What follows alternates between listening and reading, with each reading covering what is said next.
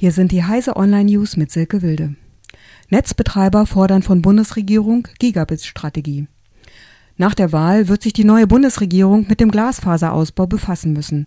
Soweit ist sich die Branche einig. Denn wird die Chance jetzt verpasst, droht Deutschland weiter abgehängt zu werden.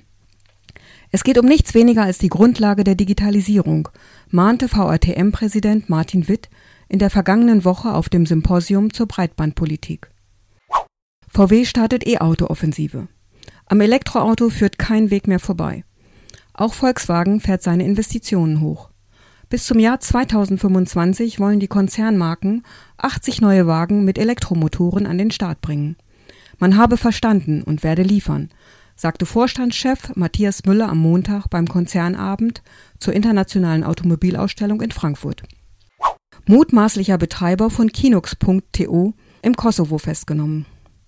Einer der beiden Männer, die hinter dem illegalen Streaming-Portal Kinox.to stecken sollen, hat sich in Pristina den Behörden gestellt. Nach seinem älteren Bruder wird weiter gefahndet. Den Brüdern wird zur Last gelegt, unter anderem das Portal Kinox.to sowie die Filehoster Freakshare und Bitshare betrieben zu haben.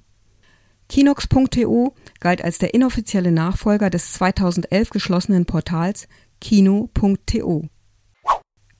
Die Blockchain wird massiv die Welt verändern. Bei Bitcoin und anderen Online-Währungen wittert der Jungstar Jens Spahn von der CDU zwar eine übertriebene Goldgräberstimmung, doch die dahinterstehende Basistechnik Blockchain hält er für ziemlich revolutionär. Für den Großteil der Bevölkerung hingegen dürfte die Blockchain aber noch gar kein Begriff sein.